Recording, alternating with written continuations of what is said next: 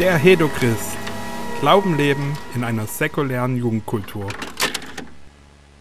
Ja, herzlich willkommen bei einer neuen Folge vom Hedochrist Podcast. Ich habe wieder mal einen Gast da. Das ist diesmal der Tobi aus Dresden, mit dem ich äh, mit Steiger zusammenarbeite. Und ähm, heute soll es aber mal nicht um Steiger oder solche Sachen gehen, sondern ähm, Tobi war eine lange Zeit in Lateinamerika unterwegs und das würde ich einfach gerne mal mit ihm darüber reden und ein bisschen von seinen Erlebnissen da ähm, erzählen lassen. Ja, Tobi, stell dich doch mal einfach kurz vor. Du warst schon mal dabei beim Podcast, aber da ging es mehr um Corona und so und da haben wir eigentlich nicht so sehr viel über uns selber geredet. Ja, genau, ich bin der Tobi. Danke, dass du mich eingeladen hast. Ich freue mich, dabei zu sein. Ähm, ja, wir wollen uns ein bisschen drüber halten über meine Zeit lang in Guatemala. Ich habe meinen Zivildienst, ja, so alt bin ich schon, ich musste damals noch Zivildienst machen. Und da gab es die Chance, dass man den im Ausland macht. Und ich habe lange überlegt, wo geht man hin? Und mein Bruder ist ein halbes Jahr vor mir nach Guatemala gegangen. Da wusste ich ehrlich gesagt doch überhaupt gar nicht, wo das ist. Und der. also du konntest dir schon äh, denken, dass es irgendwo in Lateinamerika Ja, das irgendwie in die Richtung ist, wusste ich, aber ich habe es wirklich mir noch nicht mal irgendwo, ich konnte es gar nicht genau einordnen, mhm. jetzt Süd-, Mittel-, ja. Amerika, wo das ist. Und ja, dann hat mein Bruder mich gefragt, äh, ob ich hinterherkomme, beziehungsweise ihm ging es auch nicht so gut. Er hat da ziemlich einen schweren Job gehabt. Er hat im Kinderheim gearbeitet und musste so für so eine Abteilung von ähm, 40, 45 Kindern war die Mutti für alle. Und wenn man noch nicht richtig gut Spanisch kann, er ist auch runtergegangen, ohne Spanisch zu können, da nutzen die das ziemlich aus. Und vor allen Dingen, man macht sich natürlich auch ziemlich unbeliebt, wenn man der ist, der sie dreimal am Tag zum Wischen verdonnern muss und früh in die Schule pelzen muss und nachmittags die Hausaufgaben kontrolliert. Ja. Und dann die ganze Umstellung mit Essen und was alles. Irgendwie hat er irgendwie sich ein, ein Bakterium eingefangen, wo er ziemlich abgenommen hat dadurch. Und da habe ich überlegt, ob ich auch dort runtergehe. Und die haben ziemlich schnell geantwortet. du hast gedacht, das klingt super, Bakterien, alles ja. blöd. Da habe ich Bock drauf. also, um ehrlich zu sein, ähm, ich habe so ein bisschen auch als Reden Gottes erlebt ich habe, ähm, ich wollte lieber nach Israel gehen. Ich hatte auch Bock, meinen Zivildienst im Ausland zu machen. Ich wollte gerne nach Israel gehen. Und ich habe mich beworben bei zwei Organisationen in Israel und ich habe keine Zusage bekommen. Also überhaupt nichts von ihnen gehört. Mhm. Und dann war das mit meinem Bruder und da habe ich mich beworben in Guatemala über eine Organisation, die heißt ähm, Unsere Kleinbrüder und Schwestern, Nuestros Pequeños Hermanos. Und eigentlich haben die, hat die Bewerbung ein Jahr Vorlauf. Also normalerweise mhm. bewirbt man sich in der 11. Klasse, um nach der 12. dann ins Ausland zu gehen.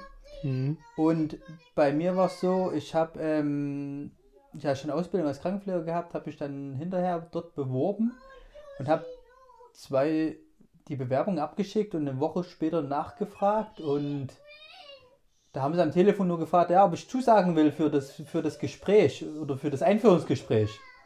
Ich habe gesagt, na, ich wusste, ich wusste überhaupt von keinem Gespräch, weil das sozusagen der Brief zu lang gedauert hat. Der kam erst drei, vier Tage hinterher. Und die haben mich eine Woche später sozusagen direkt eingeladen. Ich konnte gerade, ich hatte gerade freies Wochenende, musste ich ähm, irgendwie auf die andere Seite von Deutschland fahren. Ich weiß nicht mehr wo. Frankfurt oder Köln oder so. Und,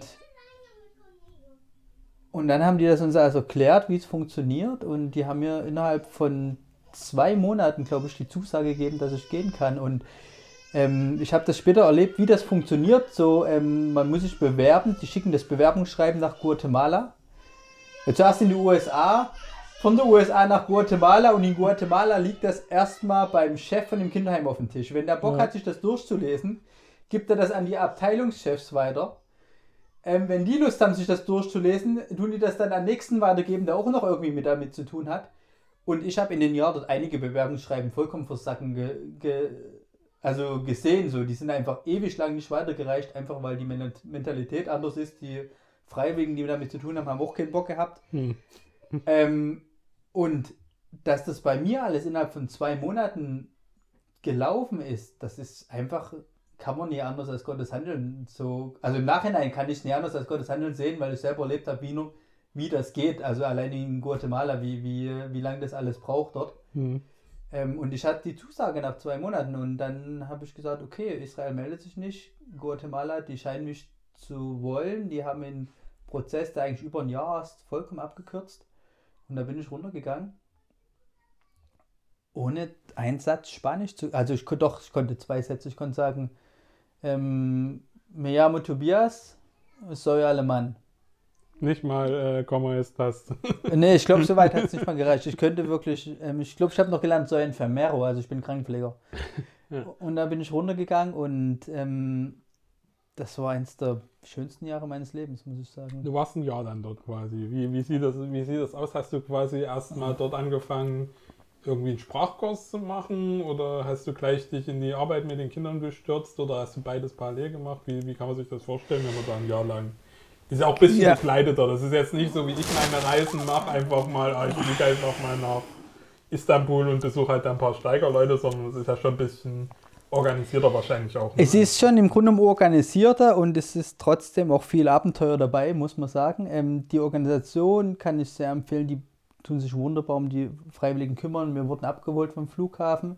Ich wurde von meinem Bruder abgeholt. Der war so wirklich so dünn geworden, einfach durch sein, ähm, was Clostridium, irgendwas hat er sich da eingefangen.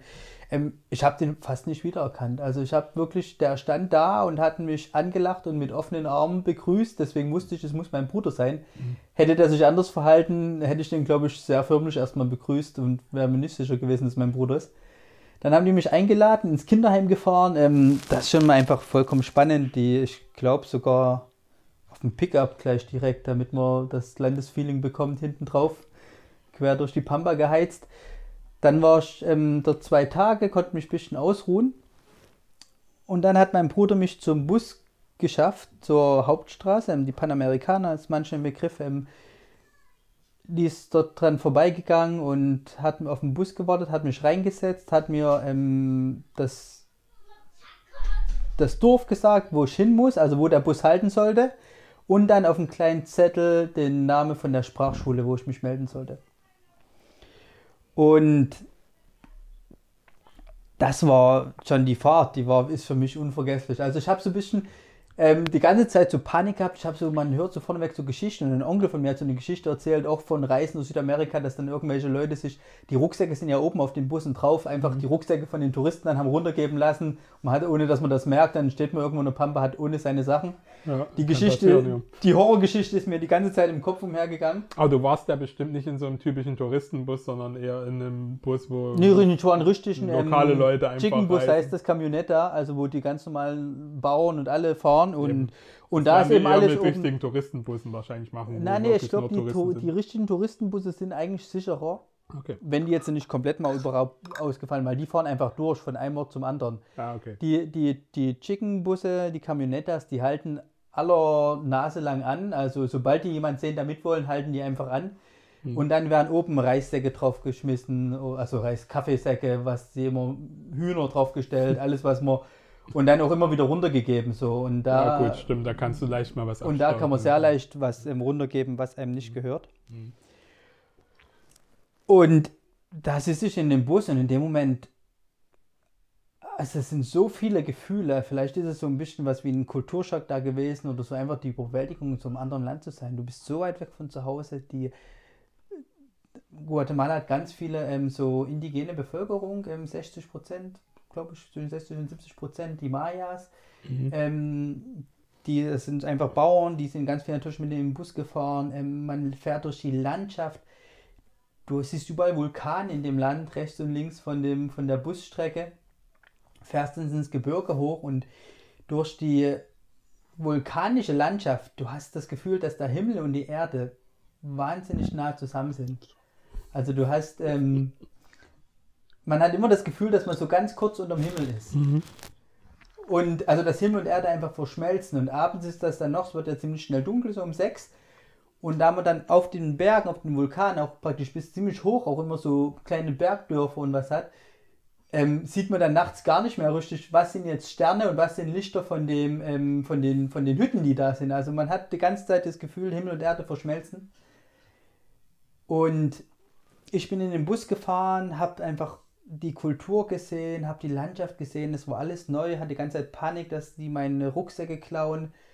und dachte, was ist denn, wenn der Bus jetzt, das ist ja auch, also man kann sich das nicht mit dem deutschen Reisebus vorstellen, so, also das ist, das sind einfach alte, ausrangierte amerikanische Schulbusse, Hm. die bunt angemalt werden. Also jetzt nicht irgendwas repariert wird, sondern einfach nur bunt angemalt. In meiner Zeit gab es auch dann mal ziemlich großen Skandal, weil die immer wieder Unfälle gab, weil die keine Bremsen hatten und nichts und einfach ähm, und dann haben das die Zeitungen beschrieben, es gibt in dem Land also unvorstellbar viele, die machen ja alles über Busse, wie viele Mhm. hunderttausend Busse und auf die ganzen Busse gab es zwei staatliche Kontrolleure, ähm, die dafür Ja, sorgen gut. sollten, dass die funktioniert. Das ist Und die Straßen sind auch nicht so besonders gut. die oder? Straßen sind ähm, furchtbar. Ist es sehr bergig dort, dass du Ist auch so Serpentinen ja, ja, und so genau. Zeugs? Du Ja hast gut, dann Serpentin, da, fällt- und da fällt bestimmt auch mein Bus einfach Ähm, dort irgendwo runter. Ne? Die, wenn Regenzeit ist, Mhm. brechen auch die ganzen Straßen zum Teil ab, kommen runter. Also die werden einfach praktisch reingegraben in die Berge, ähm, wo jeder deutsche In- Ingenieur oder Normalerweise denkt, das kann überhaupt gar nicht funktionieren. Beim ersten Regen muss das runterbrechen. Ähm, die sind einfach daran gewöhnt, da stehen überall große Bagger rum, das dann wieder frei zu baggern.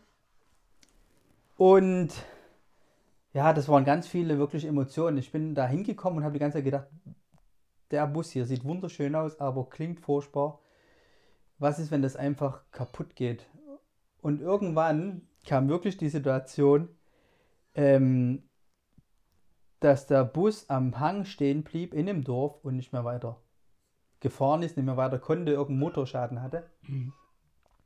Alle sind ausgestiegen, ich irgendwann auch, habe erst gewartet und dann stand ich da.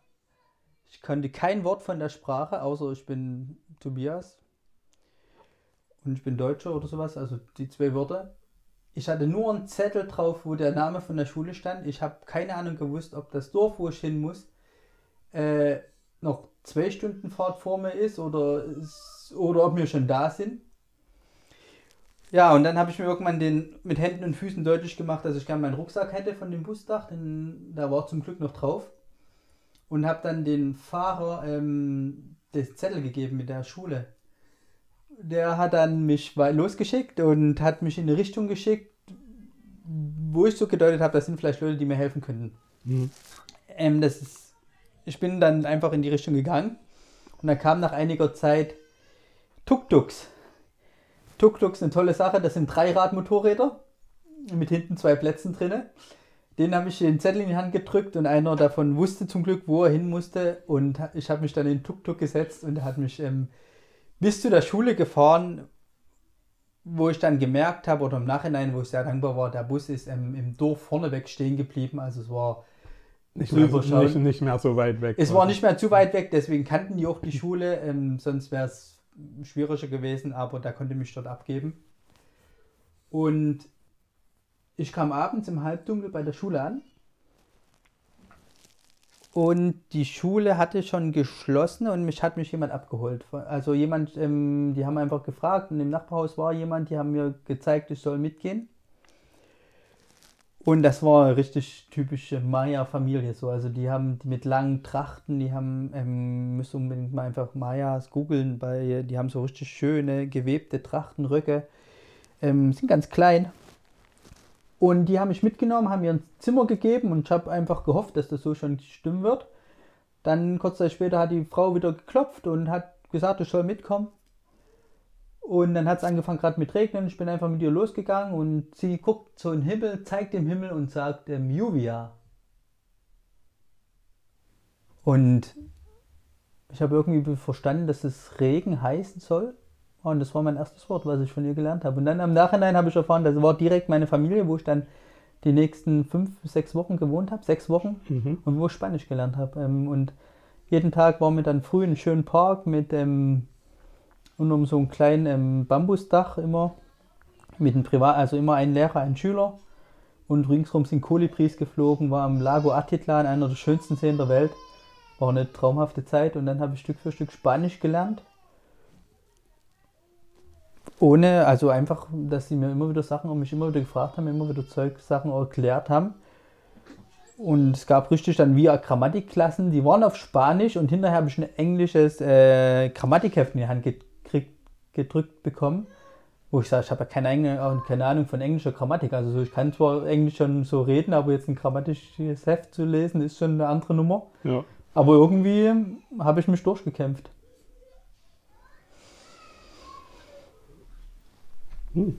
Und ähm, dann konntest du quasi innerhalb dieser fünf Wochen perfekt Spanisch lernen. Aber Ähm, so, dass du dich unterhalten konntest. genau. Dann, dann ging es ja weiter. Dann ging ja die eigentliche Arbeit los. Genau. Ne? Innerhalb von den fünf Wochen, wenn du in dem Land bist, wer Spanisch lernen will, wenn du nach Mittelamerika fährst, wenn du dir vier Wochen Zeit nimmst und eine Sprachschule hast und am Tag drei, vier Stunden Spanisch lernst, ähm, bist du nach vier Wochen so fit, dass du dich Smalltalk-mäßig gut durchs Leben kommst, dass du deine Sachen kaufen kannst, dass du sogar auch mal ein bisschen diskutieren kannst. Ähm, das hängt ganz viel damit zusammen, auch dass die Mentalität dort, dass die so herzensliebe Menschen sind, selbst wenn du ganz schlechtes Spanisch sprichst, die setzen sich zu dir an den Tisch und beginnen mit dir zu reden und wiederholen alles so lange, bis du es irgendwie verstanden hast. Ich glaube, das ist auch einer Grund, dass mir im Nachhinein fällt mir das hier so in Deutschland auf, warum das vielen Menschen so schwer ähm, fällt, Deutsch zu lernen. Weil wenn du mit, wenn hier Ausländer in eine deutsche Gruppe reinkommen, so die wirklich erst gebrochen Deutsch können, dann gibt man sich mal so 10 Minuten Mühe, mit dem zu reden und irgendwann verliert man die Lust. Und dann Ja, irgendwann ja. Ähm, hören die Leute auf und switchen sofort ins Englische um. Und dort ist das anders. Die Leute, die haben wirklich das Interesse an dir, dich kennenzulernen, setzen Mhm. sich hin und reden mit dir Stunden zum Teil, obwohl du wirklich erst fünf Sätze kannst und versuchen dann mit dir einfach in Gespräch zu kommen. Und dadurch lernt man mal ganz schnell die Sprache. Mhm.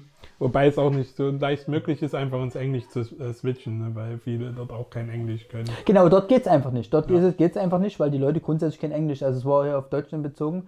Hier macht man das schnell ins Englische zu reden. Mhm. Dort, Gerade in dort, Städten, ne? dann können die Leute auch teilweise besser Englisch als Deutsch und dann geht es so schnell Englisch. Genau. ne? Und ich habe hier auch mit vielen Leuten geredet, die hier arbeiten im IT-Branche oder Computertypen sind so, die können nach Jahren noch kein wirkliches Deutsch, weil die auf der Arbeit Englisch reden und im Alltag auch überall, weil alle mit dem Englisch reden. Und das ist in, Spa in Guatemala, Mittelamerika anders so. Die Leute können kein Englisch, aber sie nehmen sich die Zeit vor allen Dingen. Das ist das, was in Deutschland fehlt. Ich glaube, hier könnten auch viele Leute besser lernen, wenn mehr Deutsche wirklich sich Zeit nehmen würden, mit ihnen Deutsch zu reden. Mhm. Und dort war das so und da kannte nach fünf Wochen, konnte ich gut meine Arbeit im Krankenhaus anfangen.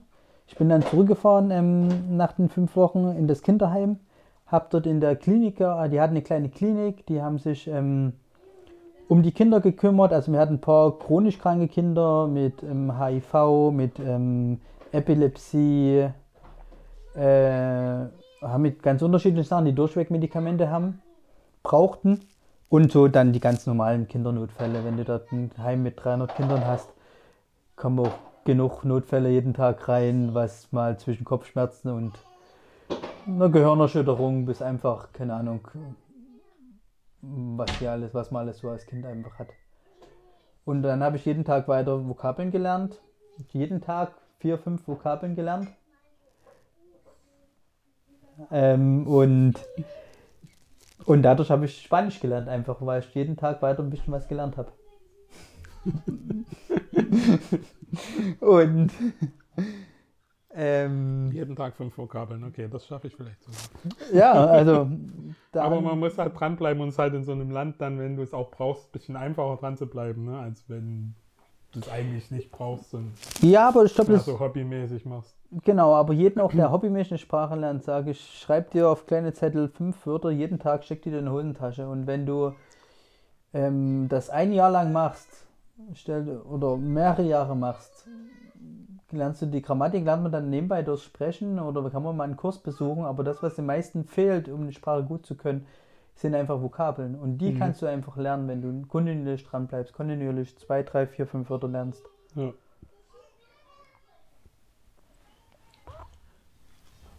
Ja, und dann habe ich ähm, angefangen im Kinderheim zu arbeiten. So eine Frage oder soll ich weiter an dem Punkt? Erzähl einfach die, deine Geschichte weiter. Ähm, und ich habe erzählt ja, dass mein Bruder, der war so, hat, war für die ähm, Sektion, heißt das, also für die einzelnen Abteilungen zuständig. Und ich hatte eine ganz andere Position. Ich war ähm, in der Klinik und habe mich um die Leute gekümmert und ich war von Anfang an einfach dort der gute Onkel. So. Also alle sind gerne in die Klinik gekommen, weil wir haben Vitamine verteilt, die haben süß geschmeckt, die haben allen gut geschmeckt. Und ähm, es hat sich auch so eine Kultur dann entwickelt, ähm, also die gab es schon vor mir, vor mir, wenn man abends dann nach dem Abendbrot, gab es nochmal Abendandacht, musste die Abteilung sauber gemacht werden, dann gab es immer zwei Möglichkeiten. Entweder man ging schlafen oder man ließ sich eine Krankheit einfallen, dass man nochmal zur Klinik gehen konnte. Ähm, wie, wie, eine Krankheit einfallen. Ja, Kopfschmerzen, was, was immer. Also jetzt meistens war es sowas wie Kopfschmerzen oder ähm, Übelkeit, was, was immer die, die hatten. Und damit konnten die dann nochmal einfach eine Runde spazieren gehen, quer durchs Kinderdorf zur Klinik. Das war einfach nochmal eine Möglichkeit, abends rauszukommen aus, aus der eigenen Abteilung. Das war einfach nochmal so eine Möglichkeit, Luft zu schnappen. Und ich fand das schön, weil ich habe die ganze Zeit Besuch gekriegt und meine Aufgabe bestand, bestand dann darin, wirklich jetzt rauszukriegen, wer hat wirklich was oder wer findet das einfach schön, abends hier nochmal herzukommen. Ja, ja. Und will vielleicht nochmal Vitaminbonbons haben. Ähm, genau, dann das, also das war eine Aufgabe. Das zweite war die Betreuung der Kinder, die gerade Medikamente gekriegt haben. Also entweder die, die durchweg Dauermedikamente haben, weil sie wirklich ähm, chronisch krank waren oder weil sie eben gerade vorübergehend ähm, Antibiotika brauchten oder sonst irgendwas. Und das war spannend. Also ähm, da hatte ich eine kleine Box mit 25 bis 30 ähm, Namen drauf und ähm, Tabletten drin. Dann musste ich, sah das so aus, dass ich zu den Mahlzeiten dreimal am Tag in den großen Speisesaal gegangen bin und dann zwischen 300 meine 25 Kinder raussuchen musste, Uiuiui. die ihre Tabletten gekriegt hast haben. Hast du nur Namen oder hast du auch ein Foto von jedem? Ich hatte am Anfang nur Namen. Na schön. Die Kinder sind, irgendwann saßen sie mal, aber so eine Essenszeit ist auch begrenzt gewesen. Und ihr müsst euch das so vorstellen, gerade die Leute, die Dauermedikamente haben, ähm, die Epilepsie-Medikamente, die HIV-Medikamente, die haben ja auch definitiv mal keinen Bock, gefunden zu werden. Hm, hm. Also, wobei andere, die keine Medikamente haben, doch das auch gerne mal ausprobieren würden. ja. Also, das war am Anfang wirklich herausfordernd, ähm, zu gucken, wer zieht gerade den Kopf ein ähm, und wer kriegt wirklich das Medikament. Und dann bei den ganzen Gesichtern, das war schon sehr spannend, sehr lustig. Ich habe dann jede Abteilung hat so ja ihre Leiter gehabt, ihre ähm, Erzieher, die dann zur Hilfe genommen. Irgendwann lernt man es dann, aber das war, hat am Anfang, ja, ich glaube, da hat auch mal der eine oder andere ein Medikament gekriegt, das er nicht ge hätte genommen sollen, einfach weil er, weil er so getan zu schnell hat, hier, hier geschrien hat ja. und der andere sich abgeduckt hat. Ja, aber trotzdem hatte ich ähm, einfach einen guten Stand. Die Kinder, die haben mich alle, das war echt was anderes arbeiten, als wenn man jetzt direkt ähm, die Kinder, den Kindern ihre Aufgaben gibt, ähm, ist natürlich, macht man sich unbeliebt, wenn man jetzt hingeht und meistens Vitaminbonbons verteilt.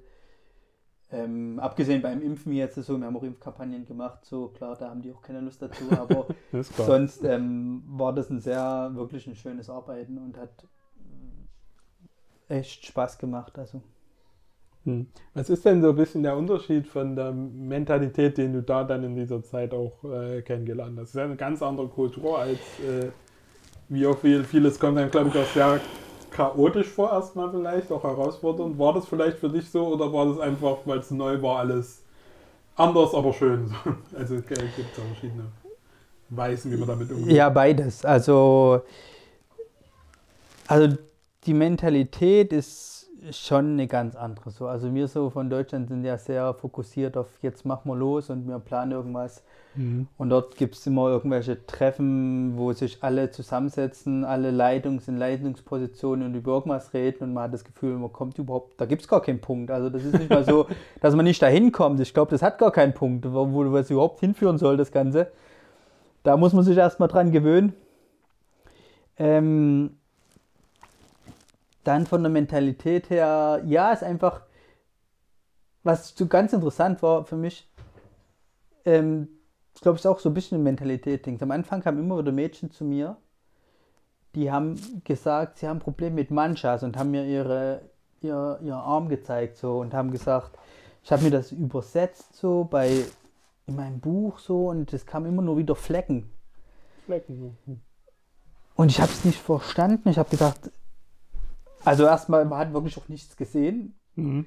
Und wenn man wirklich mal was gesehen hat, so, dann, äh, ja, pf, keine Ahnung, bei uns würde niemand ins Krankenhaus rennen, weil er irgendwo einen Fleck auf, der, auf dem Arm sieht. Das ist einfach normal. Ja. Und das ist so im Schönheitsbewusstsein da viel, viel tiefer so verankert, so, dass, keine Ahnung, ein Fleck ist furchtbar. Und ich habe es wochenlang nicht verstanden, was die meinen mit Flecken. So, und ich habe mich dann einfach ähm, geholfen. Ich habe manchmal irgendwie Creme drauf geschmiert und Vitaminbonbons gegeben, was ich Ja, immer gemacht ja. habe, wenn ich nicht weiter wusste. Mhm. Und irgendwann, als ich auch mehr die Sprache kannte und mehr in die Kultur reingeschaut habe, habe ich dann wirklich gemerkt, dass ihr einziges Problem wirklich Flecken waren. Also, dass sie, ähm, das ist keine Krankheit und nichts, sondern einfach, sie haben irgendwie gemerkt, dass an einer Stelle ihre Haut anders aussieht als sonst. Ob das jetzt durch die Sonne war oder einfach sie was gesehen haben, also vorneweg noch nicht da war. Auf jeden Fall ist es definitiv keine Krankheit. Und man kann, im Grunde habe ich dann gemerkt, ich habe alles richtig gemacht. Man kann wirklich nur, die freuen sich einfach, wenn man eine Salbe drauf macht und Und dann gehen sie wieder. und dann gehen sie wieder. Also, das ist so, ähm, was, was eben auch, ähm, was hat, glaube ich, weniger was mit Kultur, sondern eher auch mit, so mit vielleicht einfach, was sie erlebt haben, zu tun. Ähm, es gibt ja viele Kinder, die im Kinderheim sind, einfach weil sie wirklich aus kaputten Familien kamen. Und denen so Zuneigung auszudrücken ganz schwer gefallen ist. Mhm. Und was mein Bruder auch wohl gesagt hat, er hatte eine schwere Zeit. Ähm, ja, zum Teil, dass Kinder anfangen an zu boxen oder zu beißen oder mit Schimpfwörtern zu betiteln.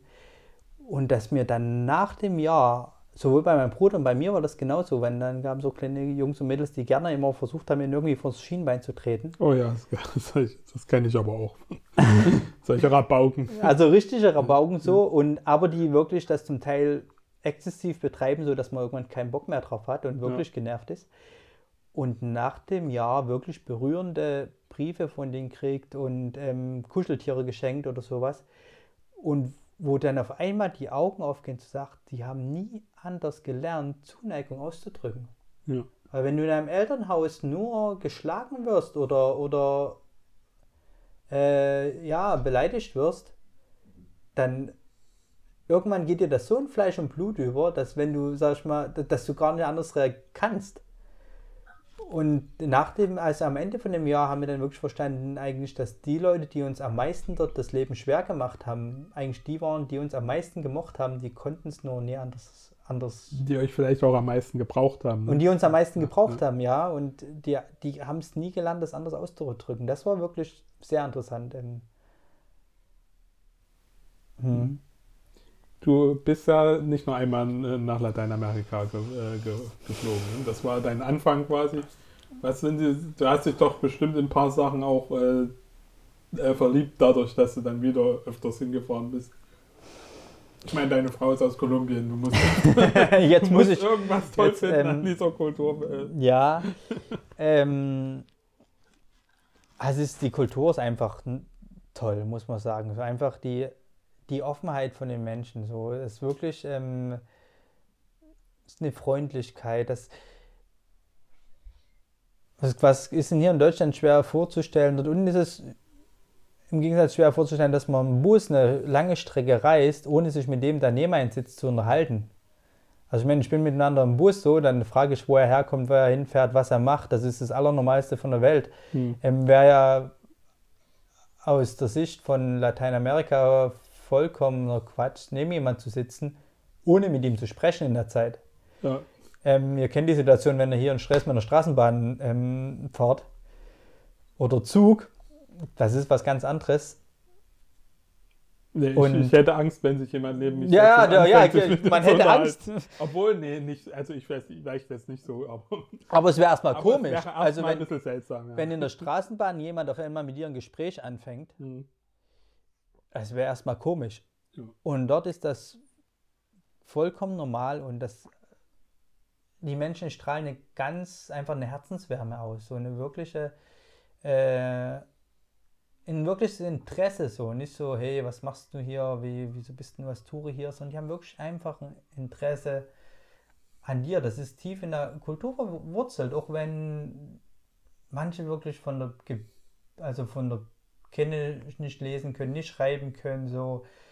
Ähm, ja, es gibt, es gibt wirklich witzige Geschichten. So, du fährst äh, im Bus mit irgendwelchen Bauern so und ähm, die fragen dich, wo kommst du her? Und du sagst, ja, ich komme aus Deutschland. Und dann gucken sie, überlegen sie und zeigen so in zwei Richtungen, sagen, das Deutschland ist das in die oder die Richtung, weil sie einfach noch nie ein Dorf gesehen haben, was in der Nähe ist, wo es weiße Leute gibt. Ja, ja. Und sie ja, sich nicht vorstellen können, was ein anderer Kontinent ist oder ein anderes mhm. Land, weil sie noch nie damit in Berührung kamen. Und mhm. mhm.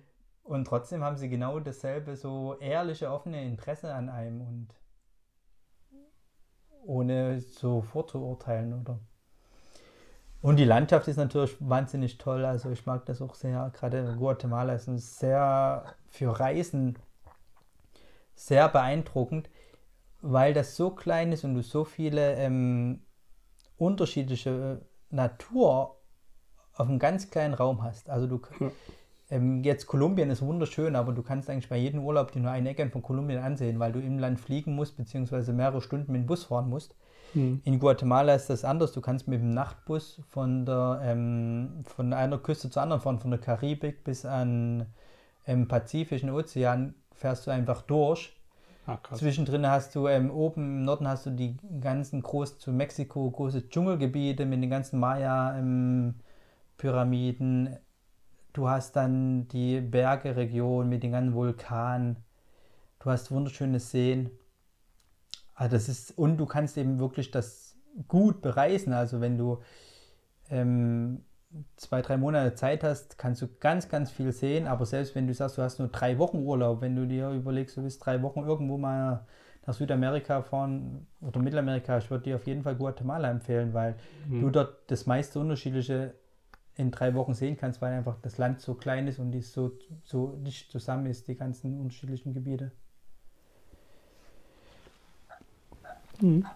Ähm, ich habe noch ein paar Sachen zur, zur Kultur oder was mir da so ein bisschen eingefallen ist, äh, in, in, wo wir vielleicht was davon lernen können, auf jeden Fall, denke ich, als Deutsche, uns vielleicht auch mehr zu öffnen und öfters mal sich mit Leuten einfach zu unterhalten. Aber wo man auch halt merkt, ne, in so einer Kultur wie in Deutschland, wo alles geregelt ist und alle lesen können und schreiben, man braucht es auch nicht so häufig, sich zu unterhalten. Ne? Also hm. dadurch unterhältst du dich halt, bist du es einfach auch nicht gewohnt, dich mit fremden Leuten zu unterhalten, was in so einer Kultur wie äh, Lateinamerika oder ich habe es in Äthiopien erlebt, da gibt es halt irgendwie gar keine Pläne oder so. Du musst dich halt teilweise für um, um, zum Beispiel einen richtigen Bus irgendwo hinzufinden, musst du dich halt durchfragen. Du kannst ja. nicht einfach einen Plan lesen und äh, dich an die richtige Stelle stellen und so.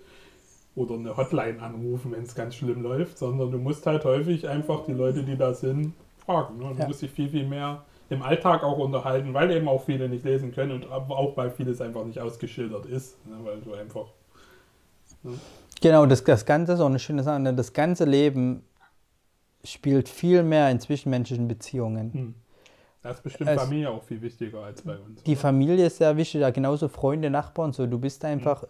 darauf, auf das Zusammen angewiesen, einfach weil, wenn alle schon in einem Armutsbereich leben, kannst nur gemeinsam überleben. Wenn der eine hat, ähm, wenn du was brauchst, gehst zum Nachbarn, der leitet das, was du brauchst. Und das so, die ganzen Dorfgemeinden sind so wirklich zum großen Teil verbunden und Gemeinschaften, die sich einfach gegenseitig unterstützen. Und auch das ist was, was, weil vorhin hast gefallen, was mich immer, immer wieder hinzieht und was mir gefallen hat, also einfach das, das Leben im Dorf, so einfach so ein Marktplatz, einfach sich dort irgendwo hinsetzen, abends zuzugucken, sich mit den alten Leuten zu unterhalten, zu den Jungen zuzugucken beim Fußballspielen. So, das ist das Schöne, dass das ganze Dorf ist abends auf dem Dorfplatz und ähm, verbringt dort, genießt einfach die Zeit zusammen. Ein paar verkaufen irgendwas, ein paar sitzen einfach da und quatschen. Die Jungen, die spielen Fußball oder Basketball oder was immer da gerade ist an Sportmöglichkeiten. Und ja, das ist einfach so ein Mann als Dorf verbringt die Zeit zusammen und das ist was ganz schön ist, einfach damit einzutauchen. Hm. Und das ja, am meisten, was mich am meisten fasziniert, waren einfach die zwischenmenschlichen Gespräche. Also ich hatte so, sag ich mal, zwei Hauptfamilien. Die eine, die war dort, wo wir Spanisch gelernt haben, die habe ich regelmäßig noch besucht. Und die andere, die war dann, wo wir in dem Dorf, wo das Kinderheim war, haben wir auch noch eine Familie sehr, sehr gut kennengelernt. Am Anfang sind wir da immer hingegangen, weil wir, weil die ein kleines Restaurant hatten und haben gerne mal abends was getrunken oder Burger gegessen.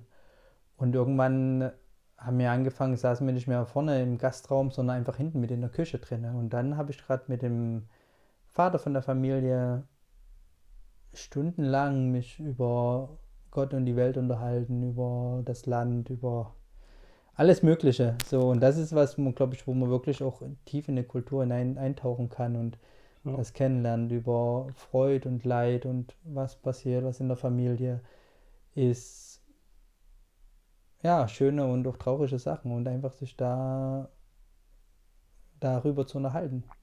Hm. Was, äh, wir, ich glaube, wir machen nochmal eine zweite Folge über das Thema. Aber ähm, so als Abschluss würde ich vielleicht noch gerne wissen, was, was hast du dir denn, hast schon ein bisschen erzählt, was du so gut fandest und so, aber was kannst du denn dir von dieser Zeit mitnehmen auf der einen Seite, aber warum würdest du auch anderen Menschen empfehlen, solche, solche Schritte zu wagen, halt mal aus ihrem Alltag, aus ihrem Umkreis rauszukommen und was Neues, muss ja nicht Lateinamerika sein, ne? aber meine andere Kultur kennenzulernen, wie hat es dich vielleicht auch mhm. verändert? Vielleicht auch in deinem, wir haben jetzt noch gar nicht über Glauben eigentlich geredet, aber vielleicht, wie hat es auch dein Glauben oder deine Beziehung zu Gott verändert, in, in einer anderen Kultur zu sein mal? Ähm, ich habe zehn Jahre nachdem wir unten waren, ich habe meinem Bruder nochmal so ein Buch geschrieben. Also ich habe am Anfang so ein Fotoalbum von meinem Bruder gebastelt, das ist irgendwie nie ganz fertig gefunden. Ich habe es ihm geschenkt und dann endlich zehn Jahre später, sozusagen zum zehnjährigen, habe ich es geschafft, fertig zu schreiben. Und da habe ich so als Einleitung nochmal den Text im Buch geschrieben, wie mich das Jahr verändert hat und habe reingeschrieben, es gibt eigentlich keinen Tag oder keine Woche, wo nicht das Jahr in irgendeiner Weise Einfluss auf mein Leben hat. Hm. Und